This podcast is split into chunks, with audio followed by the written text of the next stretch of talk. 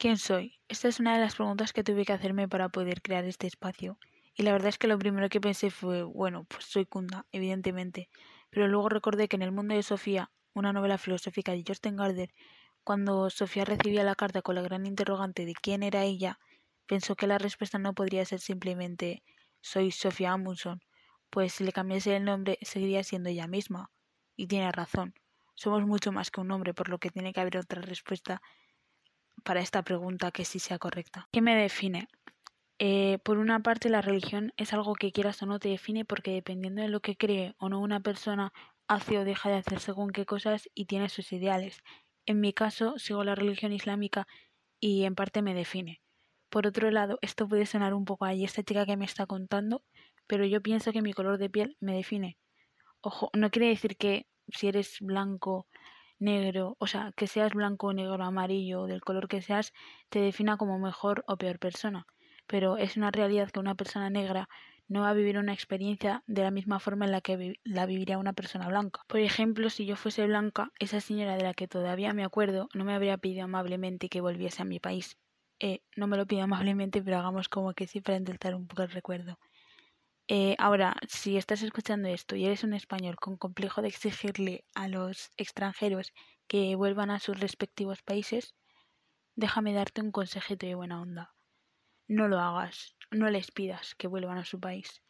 Y te voy a dar hasta razones porque soy una persona bastante maja.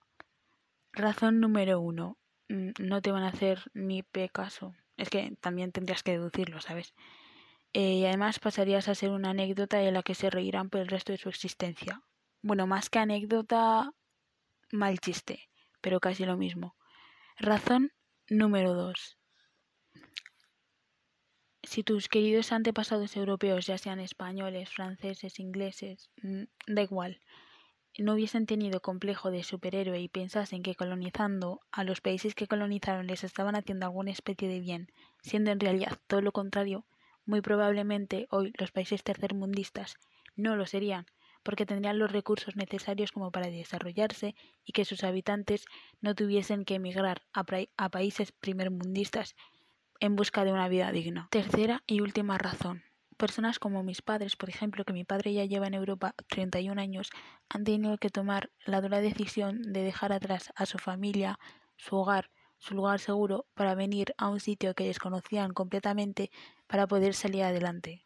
O sea que Paco, ten un poco de empatía y ponte en el lugar de los demás, que no es tan fácil para todos. Me he enrollado más que una persiana, tío. A ver qué más me define. El feminismo es un movimiento que forma una parte muy importante en mi vida y que me representa bastante. A lo largo de la historia se ha logrado mucho gracias al feminismo, aunque todavía nos queden otras muchas cosas que cambiar. Pero bueno, vamos avanzando, o sea que yo feliz. La última pregunta que me he hecho es la de qué me gusta. Y me gustan muchas cosas, como hablar, por ejemplo.